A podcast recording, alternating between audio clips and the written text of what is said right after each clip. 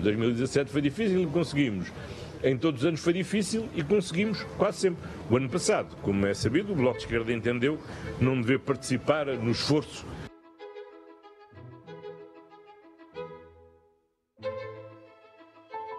Viva! Está com o Expresso da Manhã. Eu sou o Paulo Baldaia. Estamos na estaca zero. Foram apresentadas as linhas gerais do orçamento para 2022.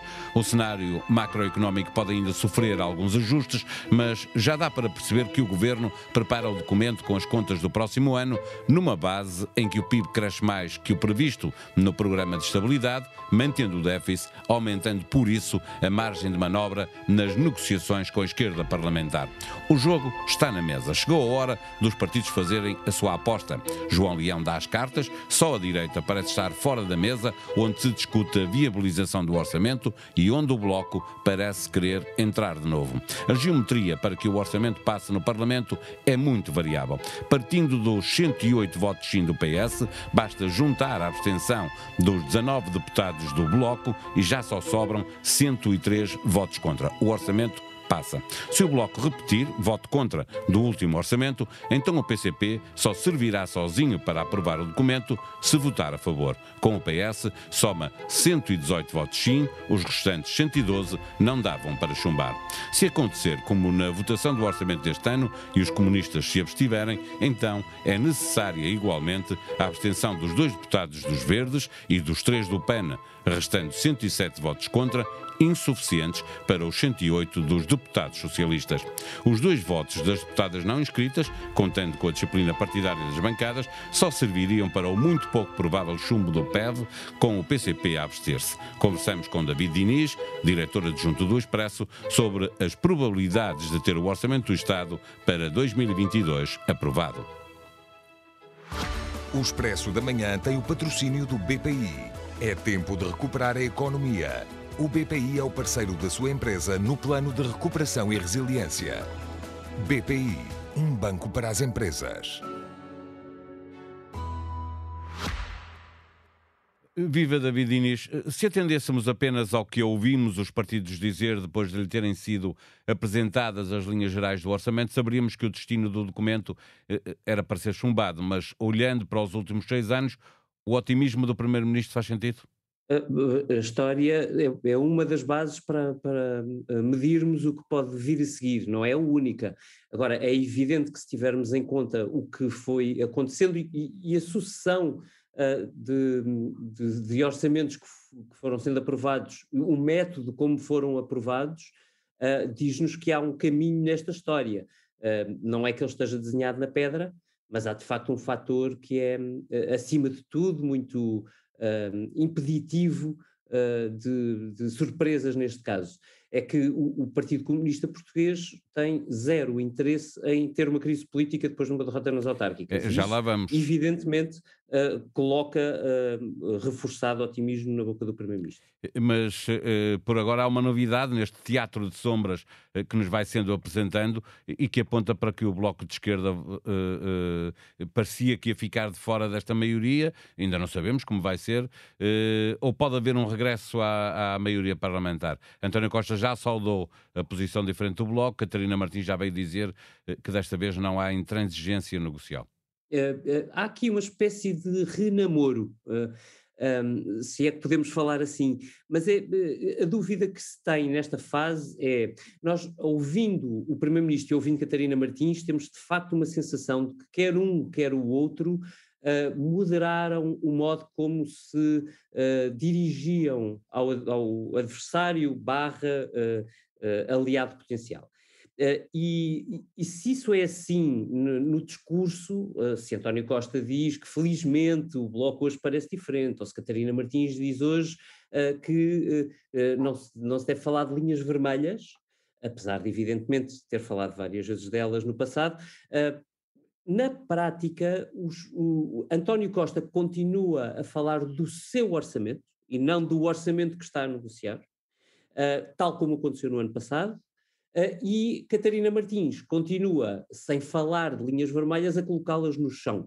Uh, ou seja, o, o, Bloco continua muito crítico sobre estas linhas de, de, gerais de orçamento que vai vendo, vai conversando com o governo, continua a apresentar propostas. Há um ano era sobre, fazia conferências de imprensa para explicar porque é que não podia ir nem mais um cêntimo para o novo banco, agora faz conferências de imprensa para dizer o que é que tem de mudar na segurança social que o governo não quer. Uh, as áreas são de combate são diferentes, mas a mim parecem-me ainda muito marcadas. Apostarias que dificilmente o Bloco regressa? Apostaria que no fim do percurso uh, estaremos, uh, estarão António Costa e Catarina Martins em, em locais semelhantes. Mas eu não desvalorizo o facto do discurso ter mudado. Ou seja, eu acho que há razões estruturais para que António Costa tenha deixado de provocar o Bloco de Esquerda, e acho que há razões uh, estruturais para que o Bloco de Esquerda tenha deixado de se irritar permanentemente com o Primeiro-Ministro ou de uh, estar em permanente tom acusatório face ao governo. Uma coisa é uma crítica, uma, uma negociação, outra coisa, evidentemente, é um, uh, um, tom agressivo no discurso político. E acho que esse, o que mudou de substantivo nisto é que estamos a meio da legislatura, já se caminha para um fim, uh, os dois uh, parceiros ou antigos parceiros percebem que há um, uh, que é preciso fazer o resto do caminho, que ninguém tem interesse em desfazê-lo, apesar de estarem mais ou menos separados neste momento, uh, e que chegando a, às legislativas que, que, que, virão em 2023, uh, a luta far-se-á outra vez entre os blocos da esquerda e o da direita. Eh, tanto o PCP como o, o PEV saíram da reunião com o Governo a salientar eh, a previsão de crescimento, que é maior, 5,5% do, eh, do PIB, a sinalizar que, perante um crescimento tão robusto, tem de haver um aumento de salários na função pública. Ora, a, a, ministra, nas reuniões com os sindicatos, disse que isso não era possível, mas o facto do PCP estar a agitar esta bandeira com tanta visibilidade pode significar que o governo, afinal, acabará por ceder alguma coisa neste capítulo? Vale a pena sobre isso ouvir a, eh, a, eh, a reação de António Costa, ainda julgo que na Letónia, onde estava em, em Cimeira Europeia. Um, António Costa não foi, não fechou uh, completamente a porta a isso, ou seja, não, não me parece, eu acho que a ministra fez o que tinha de fazer na etapa em que está, que é iniciar uma conversação com, com os sindicatos, um, mas eu diria que, olhando para os próprios números que João Leão entrega aos partidos na Assembleia da República, talvez exista um, eh, talvez ainda esteja guardada pelo governo uma margem negocial para entregar ao PCP trunfos que sejam realmente visíveis. O PCP ganhou, eh, teve imensas pequenas vitórias na negociação, por exemplo, do último orçamento, um, mas talvez lhe tenha faltado um trunfo que seja facilmente bandeira, identificável. Né? E, esta é. E, e esta é. Era isso que eu ia dizer. Para a esquerda há um braço de ferro interminável, ele vem do princípio da geringonça, trata-se de reverter alguma da legislação laboral do tempo da Troika. É difícil que o governo venha a ceder a alguma coisa neste dossiê que corre paralelo às negociações do, do orçamento? Vês, é mais, ainda, um deixa-me só acrescentar, é que Mário Centeno veio dizer que não é boa ideia fazer alterações na legislação laboral porque não ajudarão à retoma. Sim, Mário Centeno é, é tem um histórico nisso, ainda antes de ir para o governo, essa era a área de especialidade dele, e ele tem tese muito fundamentada, enfim, baseada na sua opinião, mas muito fundamentada contra grandes mudanças na, na legislação laboral. É, é, é um, era um ministro muito pró-flexibilidade laboral. Um, uh, João Leão talvez não seja exatamente assim.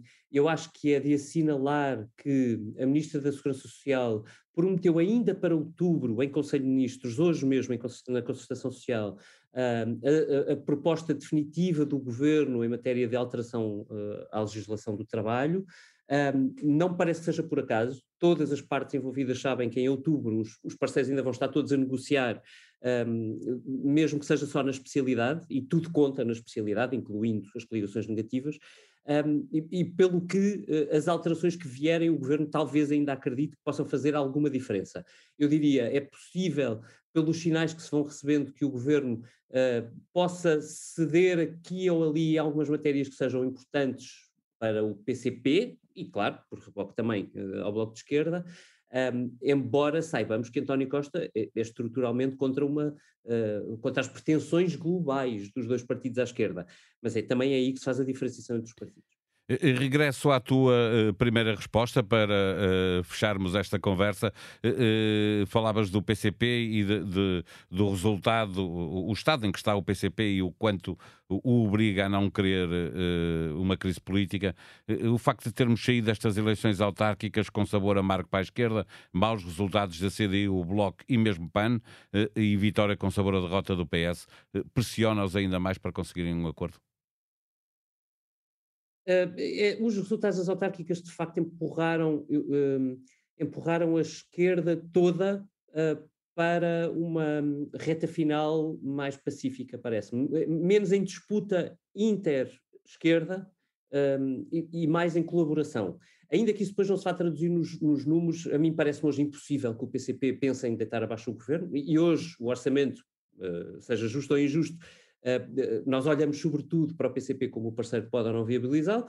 Uh, eu acho que é, é, uma carga que o PCP não quer, assim como uh, é bom notar o Bloco de Esquerda, desde há um ano, quando chumbou o, pela primeira vez o orçamento de António Costa, ou votou contra, assim é que é, uh, o Bloco fez sempre questão de vincar que uh, se houvesse uma moção, por exemplo, de censura ao governo, o Bloco estaria ao lado de António Costa e não deitaria abaixo o governo. Portanto, a solução para António Costa teria de ser apresentar um novo orçamento de Estado. Um, uh, eu diria, talvez este não seja o melhor momento, a economia vai crescer e, portanto, este orçamento será expansionista QB para que o Bloco e o PC queiram usá-lo também como trunfo, um, não há nenhum, fecha assim, acho que não há nenhum incentivo à esquerda, nem para António Costa, para forçar crises políticas ou esticar de corda. Acho que este pode ser, uh, uh, vai ser seguramente negociado uh, mês fora de outubro, provavelmente até novembro na especialidade, mas será provavelmente um dos orçamentos mais tranquilos nas negociações à esquerda que, eu, que, que, que vimos. Em Expresso.pt, a atualização dos Pandora Papers. Em 2014, Vasco Pereira Coutinho adquiriu uma companhia offshore para ser proprietária de um iate. Nesse mesmo ano, o seu grupo imobiliário avançou para um PER, processo especial de revitalização, acumulando dezenas de milhões de euros em dívidas. Na crise energética, chegou o momento da Rússia brilhar, sugerindo que pode salvar o inverno europeu, aumentando o fornecimento de gás. É um momento de vergonha, confessou o Papa Francisco sobre o escândalo de pedofilia em França. De acordo com o relatório publicado na terça-feira por uma comissão independente, desde 1950 houve pelo menos 330 mil casos de abuso ou violência sexual contra menores ou pessoas vulneráveis e foram identificados entre 2.900 e 3.200 pedófilos religiosos. Este episódio teve os cuidados técnicos de José Antunes. Nós vamos voltar amanhã. Até lá, tenham um bom dia.